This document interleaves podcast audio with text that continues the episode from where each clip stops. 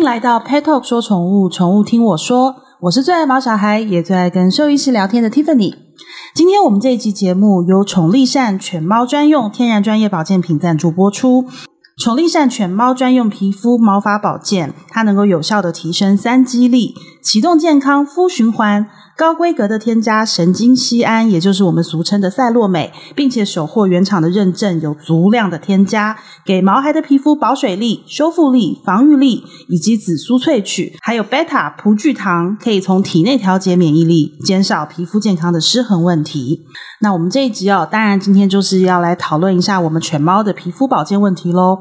台湾的毛孩在临床上很常见霉菌、湿疹、瘙痒，还有皮肤的问题，这些都让毛爸妈非常的烦恼。尤其是遇到季节交替，皮肤非常敏感，然后症状不停出现的时候，特别是在夏天午后雷阵雨的前夕，连我们都快要受不了那股闷热感了，更何况是全身都是毛的狗狗、猫咪呢？所以皮肤问题哦，也不意外的成为夏天的动物医院门诊中最常见的问题。那相信经历过毛孩有皮肤问题的毛爸妈，一定都心有戚戚焉。就是我们尝试过各种方法，吃药、涂药膏、泡药浴，还有吃保健品等等。不过，想要解决任何疾病或问题的时候，最有效的方法，其实一定还是平日就要做好预防。如果是反复的复发，已经影响到了生活品质，那就要从问题的根源来做处理。今天这一集，我们就邀请到小布动物医院的陈若芷兽医师来跟我们聊一聊，从皮肤的日常保养，一直到预防医学，以及问题发生后的医疗治疗，我们究竟可以怎么做呢？欢迎陈医师。嗨，Tiffany，大家好，我是小布动物医院陈若芷兽医师。陈医师，你们在临床门诊到这个季节，应该就看到太多太多的皮肤问题现形了吧？接接不完，只要换季。只要没雨 就开始了，因为其实真的可以想象，他们身上披了一层厚厚的毛。对啊，对，那尤其是皮肤躲在，体温又比较高哦，然后，然后皮肤躲在皮毛下，有的时候你就算有什么问题，都不会在第一时间发现。没错，可能都已经要到开始他们抓啊、搔抓，然后或者是啃咬毛啊、皮屑啊，有味道才会看得到。对，感觉宠物的皮肤好像真的很容易出问题。那为什么他们的皮肤会这么容易受到损害啊？我觉得，因为有一部分原因也是呃环境造成的啊。我觉得像是台北相对的比较潮湿的状态下，呃，皮肤也会比较容易有就是因为闷湿而屏障受损的状况。嗯。然后还有就是有一部分是异位性皮肤炎的小朋友比例上也是比较高。嗯，那当然我们以前有讨论过，就是你知道。爱吃人食的小毛孩们，OK，像我们家的，对，就是只要遇到刺激物，那皮肤只要发炎，那屏障也会受损嘛。所以，其实我觉得这一连串的状况都会造成，呃，就是皮肤的问题变多。其实，像有时候你看。他们搬到屏东，嗯、就是阳光普照或者是比较干燥的地方，嗯、甚至像我之前在国外，其实皮肤病的问题都没有那么严重。嗯、甚至我们的人好了，我们过敏儿也是啊。嗯、其实有时候换一个环境，其实就很多症状都会减轻。所以其实皮肤造成的问题很复杂，很复杂。所以我们皮肤在诊疗的时候，像我们常常都会一直跟主人提醒到，就是多重管理模式啊。嗯，多重管理模式就是从环境啊、洗剂。啊，寄生虫的预防啊，嗯、然后还有你吃的东西啊，嗯、这些东西全部都会影响到皮肤。对，因为像我的狗啊，就是它有一次，你知道，因为我养的狗是比熊，然后它的毛就是卷卷的一层，就是白毛。然后平常如果它没有特别搔抓，或者是我特别去翻开来它的皮。那个皮毛去看着的话，其实不太容易发现它有什么样的问题。那真的有好几次都是美容师告诉我说，哎，他可能帮他洗澡的时候发现它的某一些，譬如说呃胯下那里，然后或者是说耳朵后面，对他说会有一点红红的。他说你可能回家要注意，因为有时候毛吹开或者弄湿之后才会看得到皮肤本身的样子啊。哦、然后再来就是的确有一些比较皱褶处的地方，有可能会比较闷着，也会有一些问题。那因为皮肤其实基本的构成主要上面是角质层，然后它可以帮助就是抵抗外来物跟锁水，嗯，然后再来就会是呃真皮层跟皮下层，那这些部分就是不同的结构里面就会有不同呃的功能，应该这样说，对，那。呃，像是我刚刚说异位性皮肤炎的小朋友好了，他们其实他们的皮肤的分层结构不完整，对，也就是说他们特别容易受到外来的侵害，然后锁水能力也会比较差。对，那如果锁水能力差，他皮肤就容易干，干了就会容易有脱屑的问题，然后皮肤屏障不完整，它就可能容易受到外在的侵犯。对对，那那所以像这一类的小朋友，他们的照护上会比较辛苦。对，那一般如果皮肤比较健康的小朋友，我们就是只能加强那些屏障，嗯、看能不能够就是加强那个皮肤的防御力。所以其实就是你基本上，因为外在因素太多了，那你皮肤本身抵抗力越好，你的状况越好，你越能够抵抗这些问题。没错。那像皮肤问题刚刚发生的时候，可以从哪一些迹象发现？因为就像我讲的，有的时候发现的时候，真的已经变得很严重，那是因为皮肤真的就藏在那个皮毛底下。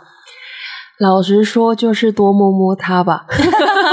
因为老实说，就是这肉眼很难看，有时候那个长毛猫啊，或者是那种长毛狗啊，对，你就只能去拨翻去看。然后还有就是每一个皮肤病，它会发生的位置都不太一样，像有一些会在眼眶周围，有一些在尾根部。哦、那像是一些寄生虫、跳蚤啊，它有可能比较常出现在尾根部的脱毛发炎。那有一些是，例如说食物过敏，好了。对，它可能就是全身性的，甚至腹部你可能会比较容易看到有疹子啊。Oh. 对，然后像异位性皮肤炎，有些眼眶会脱毛会红啊，oh. 然后身上也会有一些皮屑啊。Oh. 那还有就是味道啊，因为其实他们闷着的时候，或是有细菌感染，会有一些。Oh. 发酵的味道，但这个味道很难形容啊。嗯、但是你就觉得怪怪的，对，有的人会觉得很好闻，呃，也也是也是每个人喜欢味道不一样，没错。所以像我的狗，它常常用后脚去抓肚子，那是。就是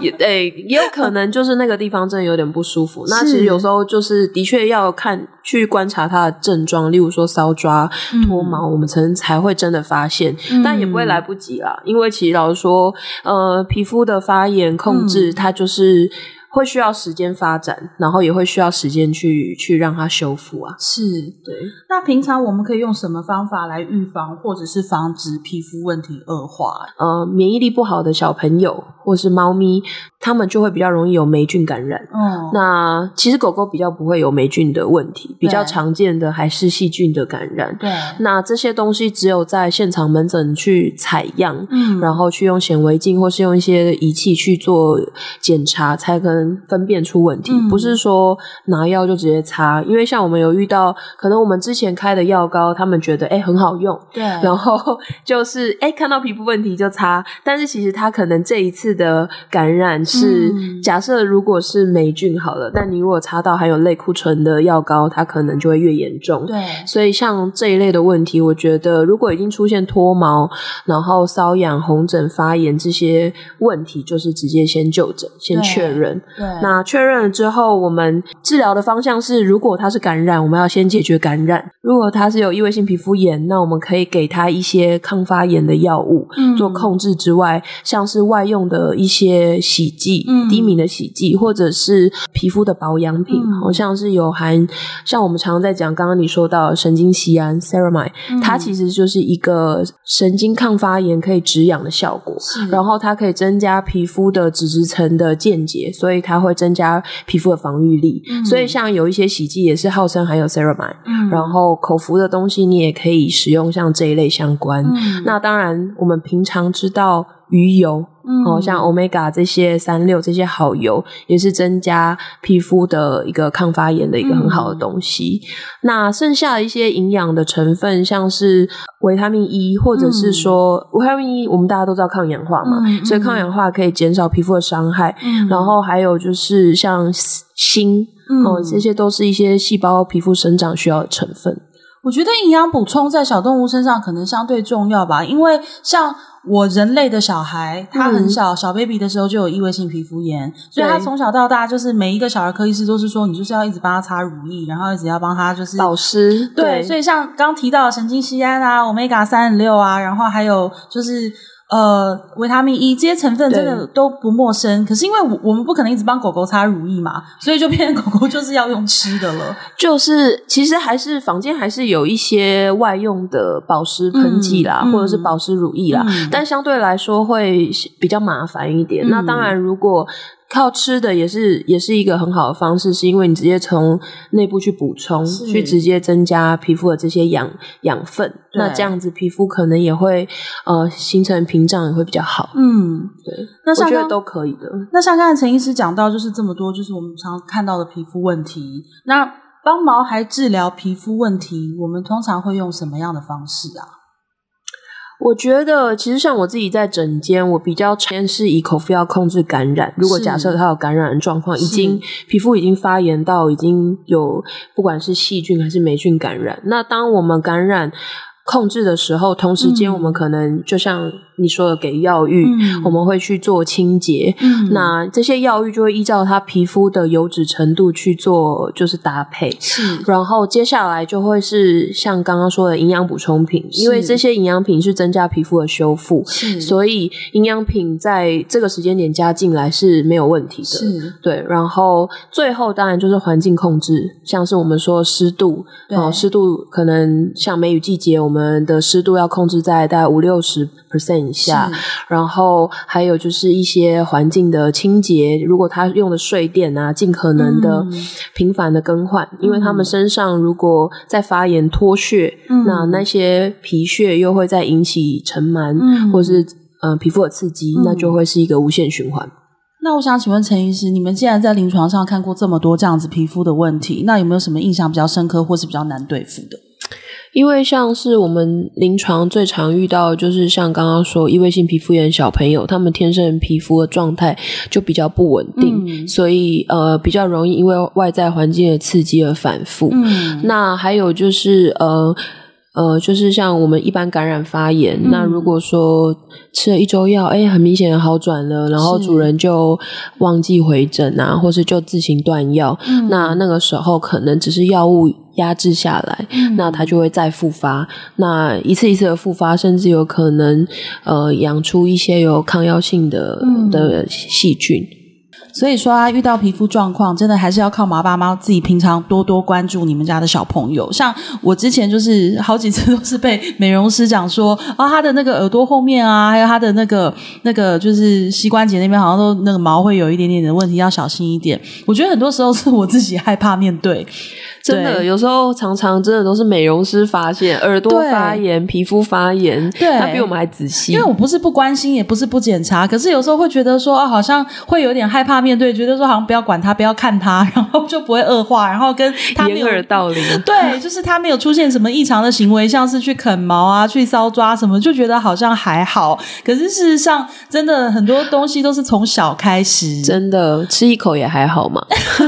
喂一口也还好了，应该不会。怎么样？我不太愿意面对的问题，是因为很多时候我就想说，完蛋了！一看到皮肤问题或耳朵问题，我就想说，我昨天喂了他什么？我前天喂了他什么？真的是谁是谁？谁又谁是那个凶手？所以真的就是皮肤问题很复杂。然后除了我们自己平常多多关心、多多关注，那真的有问题，拜托赶快先戴头套，不要他再去啃咬、再去恶化、再去舔，然后跟麻烦好好的找医师，因为真的。皮肤是身体最大的器官，那有任何的不管说刺激、过敏反应，还是免疫力低下等等，往往都是先从皮肤先发出讯号。那因为背后的原因哦，我们没有专业医疗知识，真的没有办法判断，也真的要请大家戒掉一个习惯，就是家里有什么药膏啊，都先拿出来自己先抹一抹，就是真的。为什么是这个造成这个情况的原因？你真的不晓得，真的还是要带去看兽医师。那保健品的选择也是一样，因为现在市面上真的是保健品非常非常多，也会建议你好好的跟你的兽医师好好讨论，然后选择。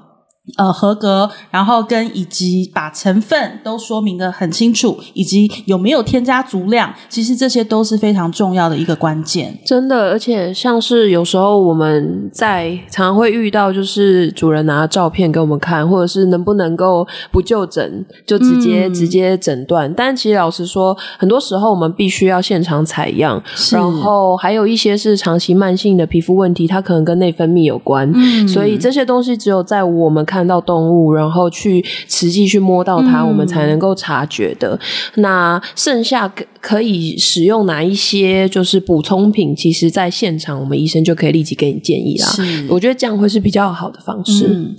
今天我们就非常谢谢小布动物医院的陈若植兽医师，那也谢谢崇立善给我们带来一个这么好的议题。我们希望大家的毛小孩都健健康康，然后有问题记得一定要去看兽医师哦。那我们下次再聊喽，拜拜，拜拜。